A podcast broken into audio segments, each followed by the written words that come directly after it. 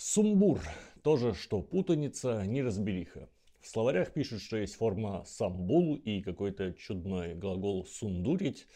Однако поиск по корпусу русского языка мягко намекает, что это все пиздеж. По крайней мере, в текстах встречается только слово «сумбур», да и то лишь с начала 19 века.